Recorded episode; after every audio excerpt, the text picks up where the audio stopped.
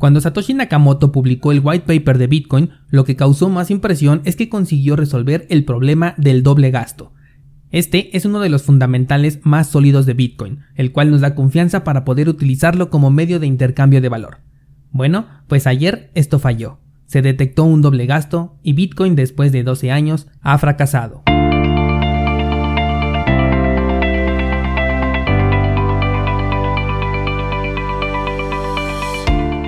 Hola, soy Daniel Vargas y esto es Bitcoin en español, un lugar donde hablamos de la tecnología más revolucionaria desde la invención del Internet.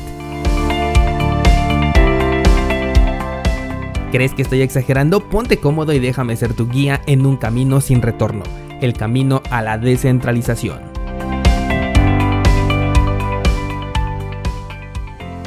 Bienvenidos descentralizados, hoy es viernes 22 de enero de 2021 y espero que ya no estés espantado por este tema del doble gasto. Considera que si de verdad hubiera sucedido, el precio de Bitcoin en este momento valdría centavos, se hubiera desplomado en cuestión de segundos y ni siquiera te hubiera dado tiempo de reaccionar y vender tus monedas.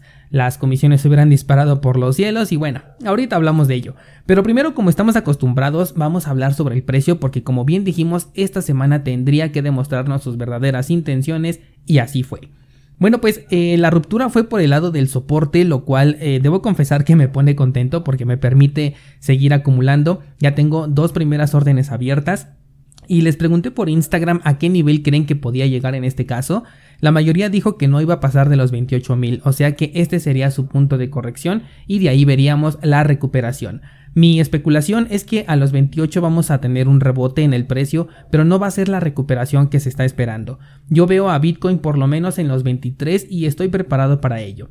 Obviamente esta bajada de Bitcoin derrumbó al mercado de altcoins, lo que fue una pésima noticia sobre todo para Ethereum que ya había conseguido superar su máximo histórico, pero fíjate que después de todo este tiempo, este análisis de mercado que estamos viendo día con día me ha hecho darme cuenta que la próxima vez que ocurra un movimiento alcista, o sea, yo creo que por ahí del 2024, me voy a esperar para comprar mis altcoins hasta que Bitcoin comience su impulso. Es muy temprano, obviamente, para hablar del siguiente impulso cuando este todavía ni siquiera termina, pero he estado analizando lo ocurrido en 2017 y en 2020 y creo que el mejor momento para entrar a una altcoin es cuando Bitcoin comienza a subir. Es cuando llega el momento de surfear la ola de Bitcoin, una ola alcista que como dijimos en la estrategia de la media móvil de 20 periodos es algo que podría durar hasta un par de años y es justo en ese momento cuando las altcoins se encuentran en su punto más bajo. Al menos ha ocurrido en las otras dos ocasiones. Esto no es una regla, pero sí es una estadística. Pero bueno, vamos a dejar que de esto se preocupe tanto el Daniel como los descentralizados del futuro. Hablemos ahora sí de lo ocurrido el día de ayer con Bitcoin. Ayer se dio una noticia, bueno, se publicó una noticia en Cointelegraph en donde se decía que BitMEX había descubierto probablemente un caso de doble gasto en la cadena de bloques de Bitcoin. Se trataba de un gasto de 21 dólares aproximadamente, que en realidad no era mucho dinero, pero lo que importa en este caso no era la cantidad, sino la acción de que se pudiera realizar un doble gasto. Y es por eso que causó mucho pánico en algunas personas porque esa es una de las bases más sólidas de Bitcoin. Por si alguien no entiende este contexto, el doble gasto significa que un Bitcoin se pueda gastar dos veces, es decir, que yo le pueda pagar a dos personas con el mismo Bitcoin. En el caso del sistema económico tradicional, este problema está solucionado a través de un intermediario, que en este caso son los bancos. Como ellos son los que procesan todas las transacciones, son los únicos que pueden ver si el dinero con el que quieres pagar algo no se había utilizado anteriormente. Pero como Bitcoin es descentralizado, aquí no se tiene un intermediario que pueda ver esto. Es aquí donde entra entonces la prueba de trabajo, así como los mineros y los nodos validadores, quienes se encargan de ver que una transacción no ha sido gastada anteriormente. Bueno, y entonces con todo este nivel de seguridad, ¿qué fue lo que falló? La verdad es que fue una nota que o tenía toda la intención de espantar gente para bajar el precio, o bien habla de un gran desconocimiento de cómo funciona Bitcoin, porque el evento al que se refieren ocurre por lo menos una vez cada mes, si no es que cada 15 días se puede ver esto.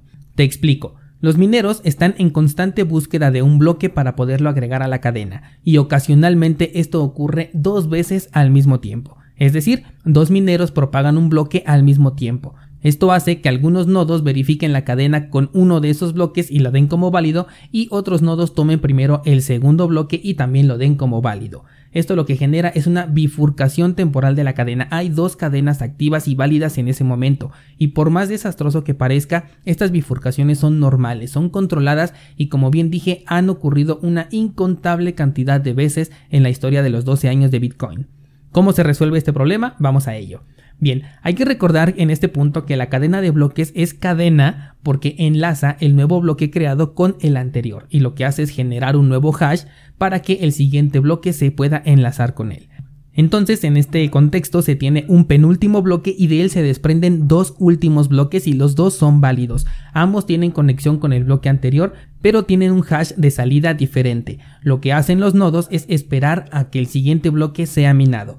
Cuando esto ocurre, cuando se crea un nuevo bloque, este va a tener conexión con uno de los bloques anteriores, pero nada más con uno de los dos, uno de los que están duplicados. En ese momento en el que el nuevo bloque se enlaza a uno de los dos anteriores es cuando se detecta que una cadena queda más larga que la otra, obviamente porque ya tiene un bloque adicional. Lo que hace es tomar a esta cadena más larga como válida y descarta las transacciones contenidas en el bloque que estaba duplicado.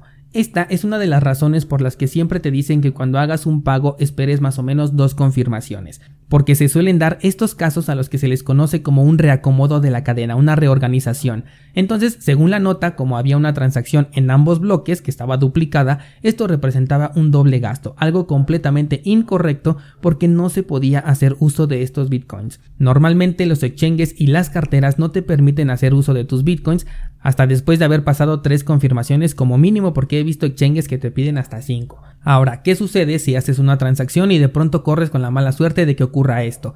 Bueno, pues que de pronto verás que tienes ya una confirmación con esta transacción y de un momento a otro puedes ver que ya no tienes ninguna confirmación. Las transacciones contenidas en el bloque que fue descartado regresan a la mempool y toman su proceso normal, ese proceso de selección de acuerdo a la comisión que están pagando. Digamos que regresan a la fila de espera. Eso fue lo que ocurrió ayer con Bitcoin, y la verdad es que sí generó algo de pánico. Publiqué la nota en Instagram y varios descentralizados me escribieron un poco asustados. No es para menos, identificar un doble gasto en Bitcoin representaría el fracaso de esta tecnología. Ahora, algo curioso es que ¿sabías que la probabilidad de que exista un doble gasto no es cero? Te recomiendo mucho que leas el white paper de Bitcoin y si quieres ir directo al grano vete a la página número 8 en donde vas a encontrar las probabilidades de que ocurra esto. Si te diste cuenta, en la portada del episodio del día de hoy hay una serie de números que puse por ahí. Esto es justamente el cálculo que viene en el white paper demostrando que la posibilidad es muy cercana a imposible, pero no es cero. La probabilidad de que ocurra realmente es de 0.0000006. Otra cosa interesante es que los carroñeros no faltaron a esta reunión y a demostrar qué tan malos y tóxicos son en este sector. Estoy hablando por supuesto de aquellos que apoyan a Bitcoin Cash en todas sus presentaciones y sabores porque ya ni siquiera sé cómo se terminó llamando esta moneda con tanta bifurcación que ha tenido y también de los de Bitcoin Satoshi Vision los cuales de inmediato comenzaron a publicar que Bitcoin no era seguro, que fueron en esta ocasión 21 dólares pero pudieron haber sido 21 millones y que esta no es la tecnología que necesitamos para transferir valor entre pares, lo cual demuestra que solamente hablaron sin fundamentos porque en primera ya te expliqué qué fue lo que ocurrió y en segunda en la cadena de Bitcoin Cash y Bitcoin Satoshi Vision también ocurre esto con frecuencia. Bueno, tal vez no con tanta frecuencia porque nada más hay 10 personas eh, minando estas monedas y validando bloques, entonces las probabilidades se reducen, pero bueno, esto sería solamente echarle más tierra a estos proyectos. Así que descentralizado, despreocúpate porque Bitcoin en 12 años ha operado de la misma manera y lo seguirá haciendo. Y que esto también nos deje una lección de que no todo lo que leamos en las noticias, aún en medios de criptomonedas, es de confianza. Que por cierto, otros carroñeros que tampoco perdieron el tiempo fueron los medios tradicionales, los cuales de inmediato hablaron del apocalipsis cripto y del fracaso de la moneda. Lo curioso es ver que se trata de medios pues aparentemente serios aquellos que publicaron esta noticia y todo a raíz de un simple artículo publicado en Cointelegraph. Por si no tienes confianza en el poder de las palabras, fíjate todo lo que puedes lograr si comienzas a escribir un blog. Bueno, y pasando a otras cosas, ahora quiero hablarte de un verdadero ataque a Bitcoin, uno que sí cuenta. Y es que el señor Craig Wright ha vuelto a las andadas y ahora quiere demandar a todo aquel que tenga una copia del white paper publicado. O sea que probablemente me caiga una demanda porque yo te la he compartido en el canal de YouTube, en cursosbitcoin.com y también en el blog. Pero bueno. La cosa es que este señor ya no sabe qué hacer y ha solicitado que bitcoincore.org y bitcoin.org quiten el white paper de sus plataformas, ya que de lo contrario van a ser acreedores a una multa por infringir los derechos de autor, porque según este señor, él es Satoshi Nakamoto. El sitio del software de Bitcoin Core accedió simplemente porque no quiere verse envuelto en semejante teatro. mientras que el desarrollador de bitcoin.org se ha negado rotundamente a esta petición. Este señor cada vez que habla te da una nueva evidencia de lo falsa que es su afirmación. Por ejemplo, en una entrevista se le preguntó, oye, ¿tú eres Satoshi? Y él responde, sí, yo soy Satoshi. Y más tarde, en la misma entrevista, se dirige a Satoshi como si fuera un tercero y dice, es que Satoshi me plagió mi idea sobre Bitcoin. En esta ocasión la prueba está en que si fuese él, Satoshi Nakamoto, el white paper original fue publicado de manera libre y con permisos para ser compartido, permisos que no se pueden quitar en el futuro y mucho menos 12 años después cuando este ya es uno de los documentos más descargados y compartidos del Internet hasta en diferentes idiomas. Este señor está vetado en este canal porque siento que hablar de él es ayudarle a su propaganda, pero en esta ocasión creo que este problema va a escalar más allá y nos va a dar dolores de cabeza. Y lo digo porque lo vamos a ver constantemente en las noticias, no porque realmente pueda hacer algo para detener a Bitcoin. Eso es totalmente imposible para este señor, aunque legalmente lo reconocieran como Satoshi Nakamoto, no puede hacer absolutamente nada contra Bitcoin. Es más, el verdadero Satoshi Nakamoto no podría hacer nada para detener a Bitcoin. Ah, y por último, Bitcoin no es ninguna innovación en el sentido en el que todo lo que utiliza ya existía anteriormente y no fue inventado por Satoshi. Satoshi lo único que hizo fue utilizar todas estas herramientas para programar algo en un código libre, así que ni siquiera hay algo que reclamar porque todo esto lo inventaron otras personas y Satoshi lo único que hizo fue utilizarlo, juntarlo y proponernos un sistema de efectivo peer-to-peer.